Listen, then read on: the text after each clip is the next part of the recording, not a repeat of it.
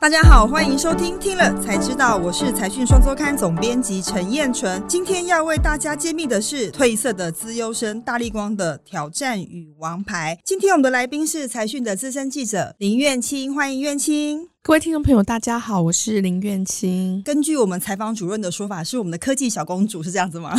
有这样的封号过吗？呃，有这样的封号，有这样封号过，用过去式是不是？过去式，不好意思。但是苑清也是长期这个经营这个科技产业。那这次我们要谈的大力光呢？大力光不得了啦，这是我们台股之光嘛，哈，它台湾的股王。而且呢，我觉得自从开放零股交易以来，大力光跟台积电一样，都是股民们非常喜欢投资的标的。那因为它其实在二零一七年的时候，股价曾经飙高到六千多，但最近因为遭逢到一些逆风啊，哈，所以等于股价的这个连番腰斩，现在到三千多块钱。所以我们今天要请苑静跟我们分享的有三个重点。第一个重点是大力光的三大逆风，为何股价会拦腰斩断呢？第一个部分就是大力光准备的四张王牌，大家都相信说林恩平绝对不是省油的灯。第三个部分就是谈到说大力光的投资价值，我们该怎么来看？那首先就先请苑青谈一下，说大力光还是蛮弱的。那它一定有某些挑战，所以您可以跟我们分享一下三大逆风的标的哈。是是，就是大家可以观察到，就是说过去一年，呃，其实很多台股指数或者是其他的概念股，其实涨幅都还算蛮亮眼。大力光在这个部分的股价就一直在三千块的这个附近一直在盘旋。资料显示，它其实是遇到了一些逆风的状况。那我们就整理出来有三大逆风。第一个最重要的逆风就是它流失了大客户华为的订单，因为大家知道说华为的手机的高阶镜头是很用的很好嘛，就是用大力光的，是是是，对，而且 always 都是在追求就是很高规格的镜头的设计。可是因为在去年美中贸易战就是打得如火如荼之后呢，就是华为它当然就成为头号的这个制裁的对象，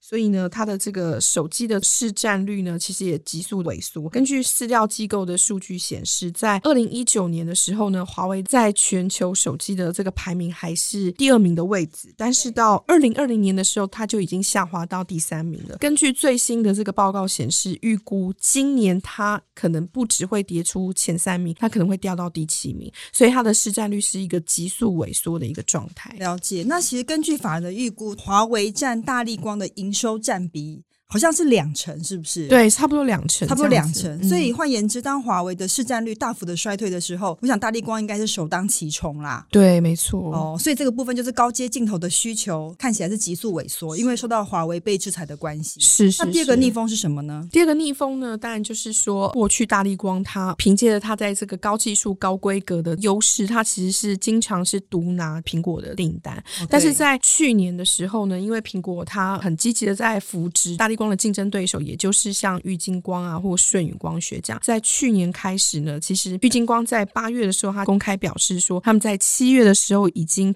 正式出货七 P 的镜头。大家应该知道，七 P 的镜头，它就意味着是高阶镜头的这个指标，对对。所以其实他的这样子一个发言，就对大力光来讲是一个蛮大的警讯，就是说从现在开始，大力光它可能不再是可以独拿苹果订单，因为它有更多的竞争对手可能会一起分食它的订单。不过对于苹果来说，它应该是 second。Source 应该是它的既定政策啦，所以过去苹果的高阶单都是由大力光独拿。他现在培养了郁金光，做郁金光吗？还是说其实连顺宇？因为最近顺宇的表现也很强势啊。其实，在今年就有这样的传闻哦，因为就是顺宇光学，它也正式的这个量产了六 P 跟七 P 的产品，而且就是已经确定是通过了苹果认证，然后可能会在今年的时候也打进去这个苹果的供应链。那这个部分对大力光来讲的话，那又是一个不利的消息，因为就代表原本的已经有一个竞争者，但是现在又要再多一个竞争者进来分食他的订单，这样看起来就等于竞争加剧。对，竞争加剧。市场大饼看起来并没有大幅的成长。重点是手机市场，如果用市调机构的数据来统计来看的话，其实它的成长已经趋缓了。就是说每年还是会维持成长，但是成长已经趋缓。特别是去年的时候又遇到 COVID nineteen 啊，然后地缘政治的一些影响，所以其实去年的整体全球的这个手机的出货量其实也是有下滑的一个态势。这样子。那第三个逆风是什么呢？第三个逆风呢，就是说半导体的这个元件的缺货潮，从去年开始就已经让大家都觉得非常的担心。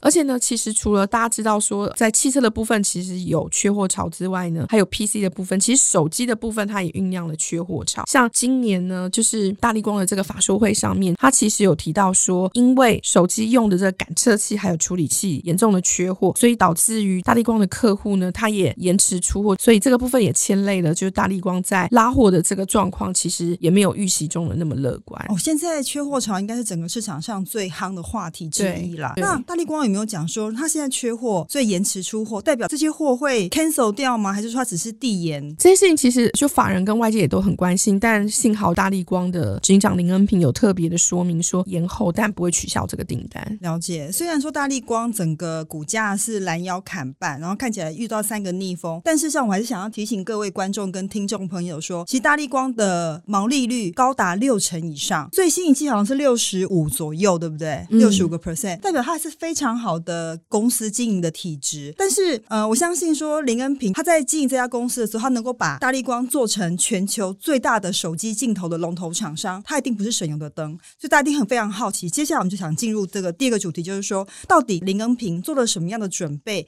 虽然不能说他公司的经营的不好，只是说他过去的光环真的非常大。那他会怎么样把这家公司重返荣耀呢？我觉得在四月八号的法说会上面，其实可以感觉到林恩平的发言，其实有蛮多政策他都做了很明显的一个调整。我们先从车用镜头的这件事情开始说起好了。这个我可以稍微帮您补充一下，就是说，因为车用镜头应该算是最近整个镜头市场最夯的话题，因为电动车的关系嘛，哈，所以迟迟没有大动作的跨足这个领域，所以外界也蛮质疑的。那他怎么准备怎么做啊？他其实过去对于车用镜头市场，他都说大力光其实没有很积极的去投入，那也让外界就会一直想说，哎，那如果说现在目前又遭遇手机的市场的逆风的时候，你要怎么样去因应目前手机的逆风？然后，所以他在四月八号的时候呢，首度松口说，其实大力光在车用镜头呢一直都有持续在出货，哦，是这样，所以他基本上他不是新朋友、哎，对他会以为他没有出货在车用镜头那边。就会觉得说他在这一块好像就是蛮不积极的，但是这样子的说法，第一个让大家觉得眼睛为之一亮的点，然后接下来他还有说，如果毛利合理的话呢，其实大力光也不排除进入车用市场。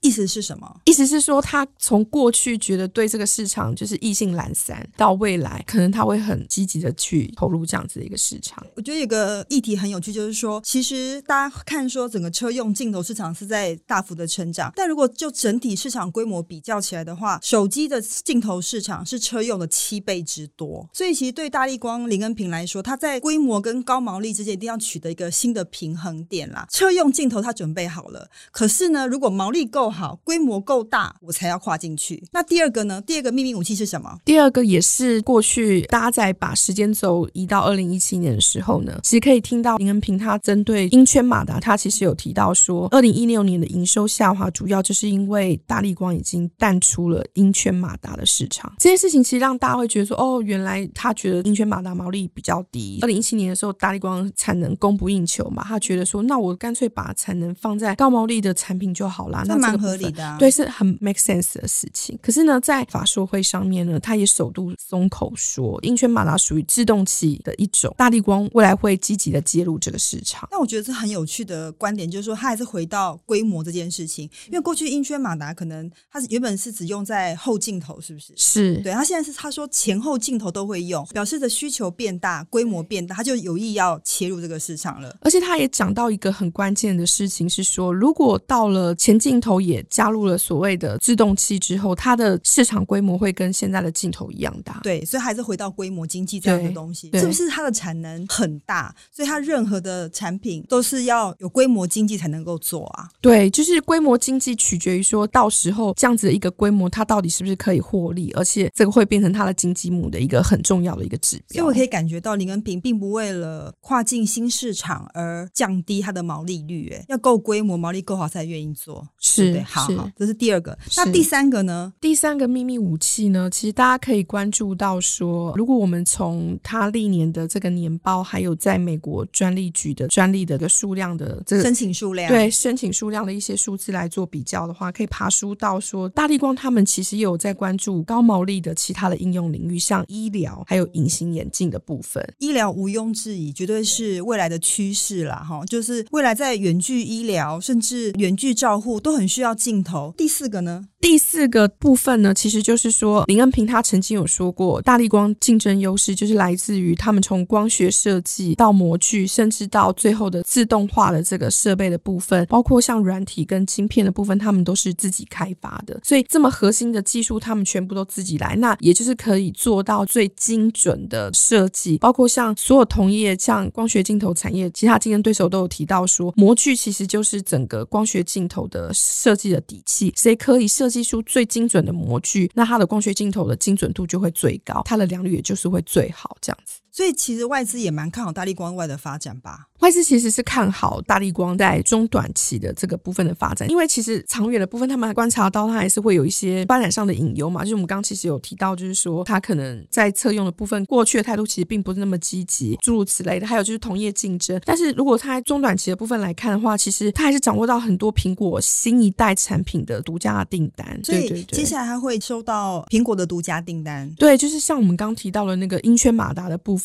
它跟镜头的部分结合，这个是属于比较高毛利、高利润的英圈马达的产品。那这个部分现在确定是由大力光独拿这样子，所以它基本上有四个准备动作正在做了。虽然没有大张旗鼓，但它其实都已经正在进行式。当市场成熟之后，它可能就会大步的跨入。所以搞不好它其实是在一个打底的过程。对，应该是有计划在进行。了解。那我想投资人应该最关心的就是大力光的股价未来表现。所以我们话不多说，就立刻进入最后一个部分，就是说，那请问投资人应该怎么看大力光的投资价值呢？其实大家有关注到说，在近期，其实林恩平跟林耀英，还有就是林恩洲，就是他们父子三人，其实把那个闭锁公司的部分整并了，而且他们也转让了一些持股到闭锁公司里面。对，意思是说，未来这个大力光的这个林氏家族，他们的股票都锁在这个闭锁公司里面，没错，不能任意买卖，所以股价高低跟他们可能就没有关系，是这样吗？是是是，那他确保经营权啦，对对。然后还有另外一点是说，其实他们看的是公司比较长远的经营，就是比如说一定要第一个是有获利嘛，他们可以固定的分到那个分红跟现金股利的部分，这样子，所以它更着重在本业的获利，而不是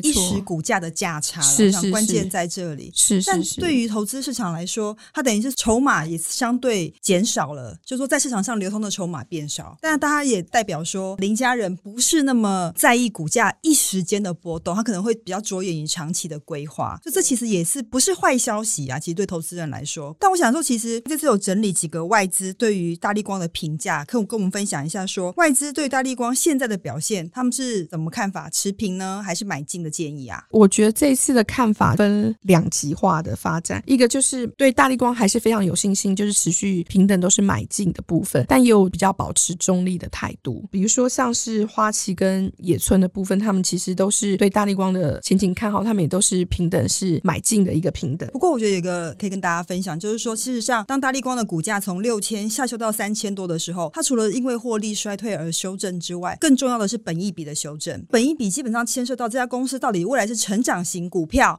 还是稳定收息的价值型股票，是没错。那我就想说，其实大力光在这个 timing 点上，它可能在一个关键的转类点，就是说它如果未来能够搭上成长型的市场，譬如说像车用镜头，它如果真的大动作的跨进去，它可能就变成成长型的股票，本益比变得不太一样。现在大概是十五倍、二十倍左右，对不对？但大家不要忘记说，二零一七年它最高的时候，它的本益比是三十倍。那所以呃，如果它就是稳稳的做，它维持它的高毛利，但是它的呃市场成长性不是这么高，它可能变成价值型的股票。那它如果真的是找到一个新的成长动能的市场，它可能就重回三十倍本益比的成长型股票。我想这应该是判别未来大力光股价走势非常重要的一个关键。其实苑青要写大力光真的非常辛苦，因为大家都知道说林恩平是神话一哥嘛，哈，就是你问他十句可能回答一句，然后他也不私下对媒体讲任何的讯息，所以苑青是从所有公开资讯里面尽量爬输出呃林恩平可能的盘算以及大力光未来发展的机会点啦，哈，希望让大家作为一个参考。那今天非常谢谢苑青的分享。YouTube 的观众，请记得订阅加分享。如果你是听 Podcast 的话，请别忘了给我们订阅以及五颗星，听了才知道。我们下次再见，拜拜。